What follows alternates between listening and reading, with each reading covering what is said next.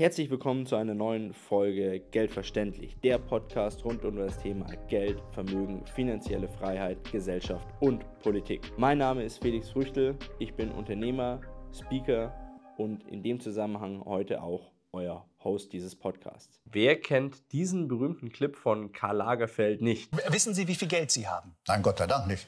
Da könnte man ja geizig werden. Geiz ist eine üble Charaktereigenschaft, oder nicht? Gerade die schlimmste. Die schlimmste? Ja, sicherlich.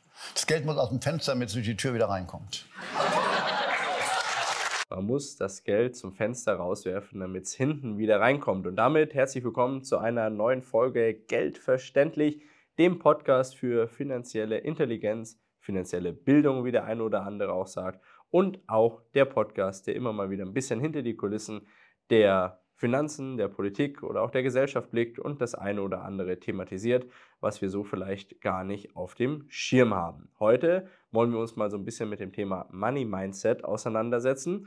Und da ist mir der liebe Herr Karl Lagerfeld eingefallen. Gott habe ihn selig, der ja eine Ikone der, ja, nicht nur deutschen Modeindustrie, sondern wahrscheinlich weltweiten Modeindustrie war und der für seinen trockenen und bisweilen sehr lustigen Humor auch bekannt war. Und ein Satz von ihm, den haben wir vorhin gerade gehört, der geht mir immer nicht aus dem Kopf. Man muss das Geld aus dem Fenster rauswerfen, damit es zur Tür wieder reinkommt. Dieser Satz, der geht natürlich deutlich leichter von den Lippen, wie wenn man, also wie man, wenn man Karl Lagerfeld ist und da einige Millionen auf der hohen Kante hat, dann ist es natürlich ein Spruch, den man schnell mal tätigen kann. Und das habe ich auch eine lange Zeit gedacht, dass ich sage, naja, der, der redet sich ja einfach. Und ich gehe mal davon aus, dass viele von euch das in dem Moment auch gedacht haben, wo sie den Clip vielleicht das erste Mal gesehen haben oder heute das erste Mal sehen. Naja, der äh, war ja ganz entspannt, der war ja ähm, äh, finanziell gut ausgestattet, gut bestückt und der kann natürlich auch das Geld dann rauswerfen und dann kommt es zur Tür wieder rein. Da gibt es viele verschiedene Aussagen zu diesem Thema. Es gibt auch äh, einen berühmten Ausschnitt, den können wir vielleicht auch mal reinblenden, wie wir den sehen äh, oder finden. Da geht es darum, dass ein Immobilienmilliardär auch äh, beschreibt, dass er ähm, ab, einem gewissen, ab einem gewissen Einkommen, ab einer gewissen Summe, die man äh, als Vermögen zur Verfügung hat, das Geld gar nicht mehr vernichten kann. Äh, sie packen es in die Investition, es wird mehr wert, sie packen es da rein, es wird mehr wert, es kommt immer mehr Geld zusammen und sie kriegen das Geld gar nicht mehr weg. Ähm, und das ist ja auch so ein bisschen die Aussage, die der Herr Lagerfelder getroffen hat. Wenn Sie 215 Millionen haben, dann sagen wir mal so, schmeißen das Geld zum Fenster raus und dann kommt es zur Tür wieder rein. Sie kriegen es nicht kaputt, Sie kaufen Autos, das Auto kriegt Mehrwert, Sie kaufen Häuser, die Immobilien kriegen Mehrwert, Sie gehen in Gold, das Gold wird Mehrwert, Sie können es nicht durch Konsum zerstören, das Geld. Also wollen wir uns heute mal damit beschäftigen, hinter die Kulissen zu blicken und zu schauen, wie viel Wahrheit ist dran an einer solchen Aussage. Und ich nehme es vorweg, das hat natürlich was ein bisschen mit Money Mindset zu tun. Ihr hört es vielleicht an meiner Stimme. Ich habe mich mit letzter Kraft ins Studio geschleppt und schaue dieses Video hier zu drehen. Ähm, mich hat die jährliche ähm, Herbstgrippewelle erreicht die man dann immer dann äh, zu verspüren hatte, wenn man denkt, dass die Temperaturen draußen doch noch für T-Shirt etc. geeignet wären. Der Wind aber doch schon eher ins Winterliche geht und man dann am nächsten Morgen mit einem dicken Hals aufwacht. Naja, ähm, sollte man lernen, aber es ist jedes Mal, jedes Jahr dasselbe. Wir schauen uns also an, ob es wirklich so ist, dass man das Geld zum Fenster rauswerfen muss, damit es zur Tür wieder reinkommt und ab welchem Vermögen das vielleicht so sein könnte. Und grundsätzlich sind das hier meine Gedanken. Teilt gerne eure Gedanken dazu. Schreibt es in die Kommentare, was ihr dazu denkt. Habt ihr ähnliche Erfahrungen davon schon mal oder dazu schon mal gehabt? Oder denkt ihr, das sind alles dumme Sprüche, das können nur Leute, ähm, solche Sprüche können nur Leute raushauen, die einfach Millionen, Milliarden auf der Seite liegen haben? Ich persönlich denke schon, dass an dem Satz irgendwas dran ist. Ähm, nur vom Geld horten und vom Geld ähm, bei sich behalten äh, wird man nicht weiterkommen. Äh, der berühmte Dagobert Duck mit seinem Geldspeicher, der ja sein Geld gehortet hat und geizig war und nie was rausgeben wollte, das ist so das Paradebeispiel dafür. Aber ähm, ich glaube, dass es in der Realität nicht umsetzbar ist. Also ich denke schon, dass man Investitionen tätigen muss. Als Unternehmen muss ich sowieso immer Investitionen tätigen, Investitionen in neue Maschinen, in neue Arbeitsprozesse, in äh, Unternehmen äh, oder in, in, Mitarbeiter, in andere Unternehmen, die man vielleicht zukauft, in Ausbildung für die Mitarbeiter.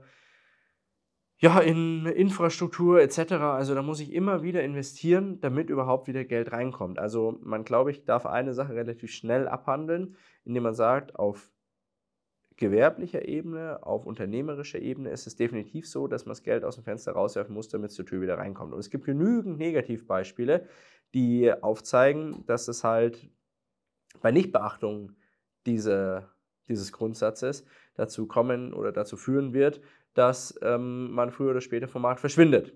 Und ähm, da gibt es wieder so einen schlauen Spruch, wer nicht wirbt, der stirbt. Äh, aber auch da sehe ich ganz, ganz viel ähm, Wahrheit darin, weil wer nicht auf sich aufmerksam macht, wer das Geld, das er verdient, nicht wieder in Marketing steckt, sich damit nicht wieder in der Öffentlichkeit präsentiert, in Außenauftritt forciert, der wird wenig Möglichkeiten haben, dass er weiterhin in Zukunft am Markt ähm, äh, sichtbar ist. Und äh, wie gesagt, es gibt ja Negativbeispiele dazu. Überlegt euch mal Nokia. Also die haben am Zenit ihres Erfolges haben die Partys gefeiert. Ähm, äh, die haben äh, an dem Tag, an dem das iPhone released worden ist, haben die eine der größten Partys in ihrer Unternehmensgeschichte gefeiert und haben sich dafür abgefeiert, wo sie standen und haben den neuen Technologien kein Gehör geschenkt. So, und haben vielleicht dahingehend nicht genug zu, äh, investiert und mittlerweile ist die Firma quasi nicht mehr existent. Und ähm, da denke ich schon, dass immer wieder Ausgaben nach außen notwendig sind. Und es gibt kaum ein Unternehmen, die das nicht machen. Also überlegt mal, alle Unternehmen stecken in Marketing, alle Unternehmen stecken in Vertrieb, alle Unternehmen stecken in Prozessoptimierung, alle Unternehmen stecken in auch irgendwelche Trends rein. Jetzt ist es zum Beispiel dieses ESG-Thema, da stecken äh, Firmen Geld rein, nicht weil sie das als besonders erstrebenswert empfinden, nicht weil sie denken, die Stake- oder Shareholder wollen das unbedingt haben, sondern weil sie Geld verdienen wollen. Also auch da gibt es ein, ein, tolles Meme diesbezüglich. Da wird gefragt, äh, warum haben sie ähm, ihre, ihre Unternehmensfarben in die, in die Regenbogenfarben umgewandelt und dann ist die Antwort ja, aufgrund des Geldes. Äh, und nichts anderes ist der ausschlaggebende Punkt. Also da geht es immer nur um Geld und da ist kein, ähm, kein höherer äh, kein höherer Wert dahinter, sagen wir es mal so. Auch wenn das erstrebsam wäre, aber es ist nun mal so, dass es halt nicht so ist. Auf privater Ebene ist das Thema jetzt aber nochmal vielleicht was anderes. Auf privater Ebene muss ich da das Geld raus, damit es zur Tür wieder reinkommt. Die Jein, also ich bin auf der einen Seite, da haben wir auch schon ein Video dazu gemacht, können wir mal dazu verlinken. Jemand, der sagt, du musst deine Ausgaben unter Kontrolle haben und ähm, du musst schauen, für was du dein Geld aus dem Fenster wirfst. Und wenn wir jetzt so drüber nachdenken, was wir bei den Unternehmern gesagt haben, die werfen das Geld für Investitionen aus dem Fenster, bildlich gesprochen. Investitionen in das eigene Unternehmen, in die eigenen äh, Mitarbeiter, in äh, die, die Expansion, in die eigenen Prozesse, in die eigenen Maschinen. Das sind alles Investitionen. Diese Investitionen führen dazu, dass das Geld wieder zur Tür reinkommt. Jetzt machen aber viele Privatleute das, das, den Fehler, dass sie das Geld auch sprichwörtlich aus dem Fenster werfen, aber nicht für Investitionen, sondern für Konsum.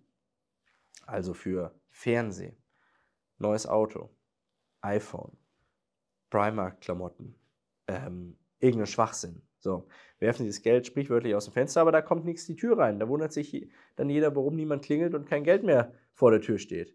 Naja, weil das ist Konsum, das Geld ist weg, das ist keine Investition. Das heißt, bei der privaten Ebene muss man wirklich darauf achten, ähm, was, für was wird das Geld aus dem Fenster geworfen. Und ich bin trotzdem der Meinung, dass die Aussage vom Herrn Lagerfeld auch im privaten Bereich zutreffen kann, wenn ich zum Beispiel das Geld auch hier investiere. Also du musst das Geld aus dem Fenster werfen, damit es zur Tür wieder reinkommt. Du musst das Geld arbeiten lassen. Du musst das Geld in verschiedene Assets packen.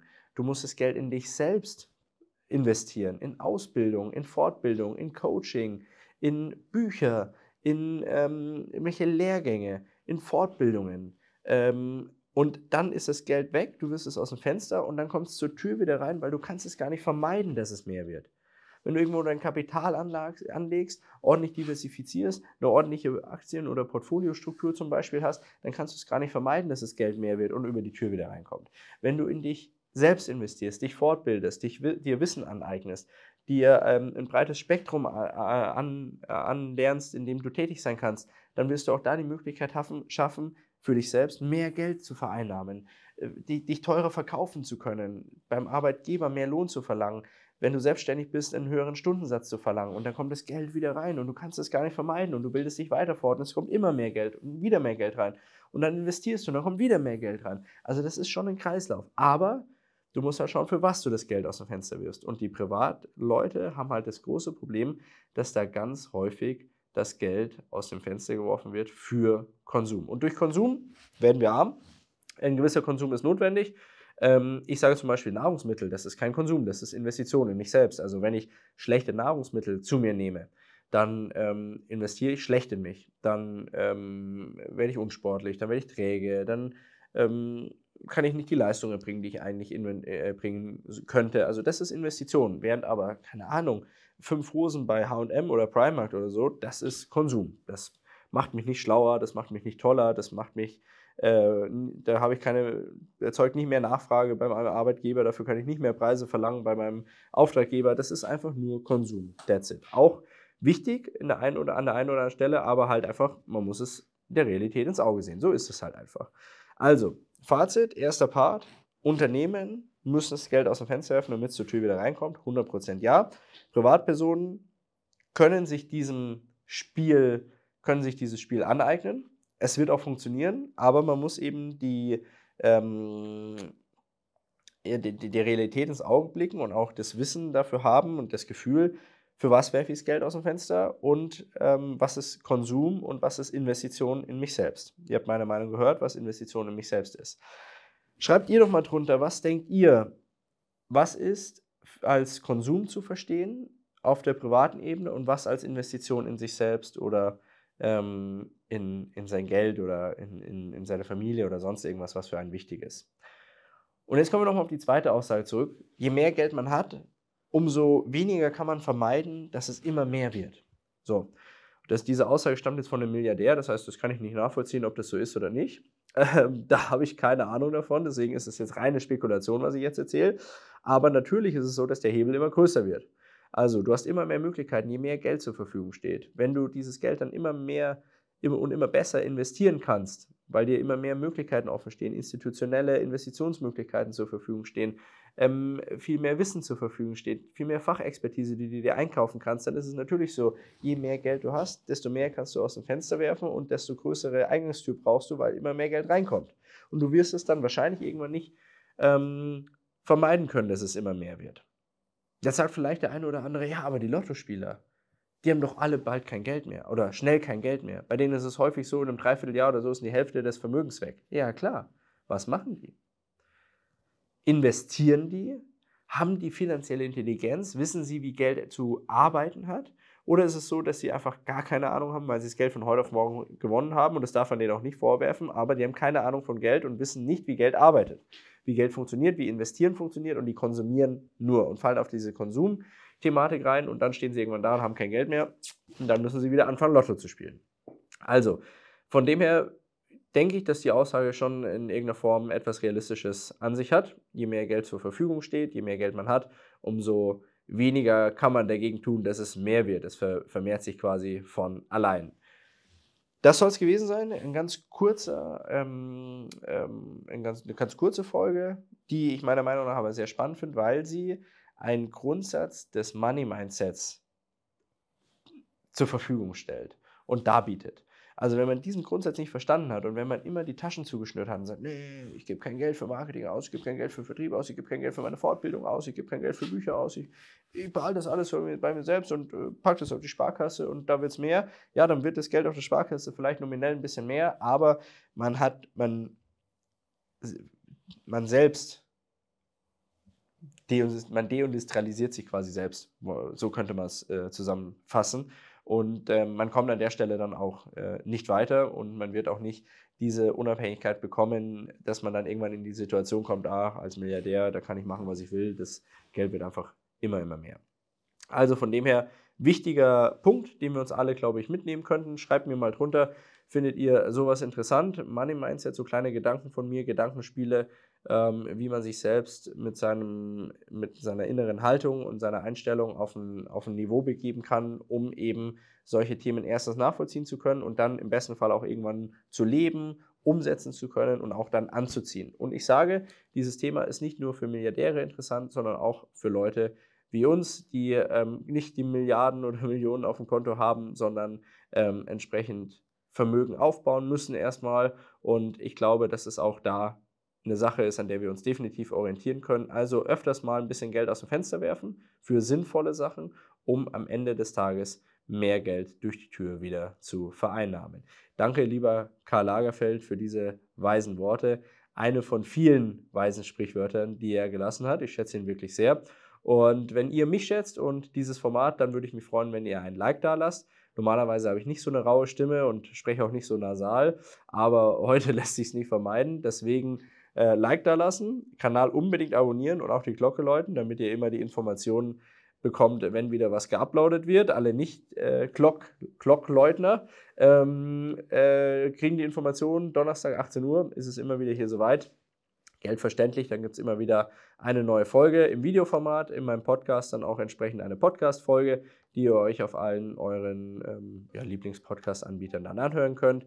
Teilt dieses Video, ähm, kommentiert drunter, was ihr davon denkt und dann freue ich mich auf eine Diskussion mit euch zu dem Thema Geld aus dem Fenster werfen und über die Tür wieder mehr Geld empfangen.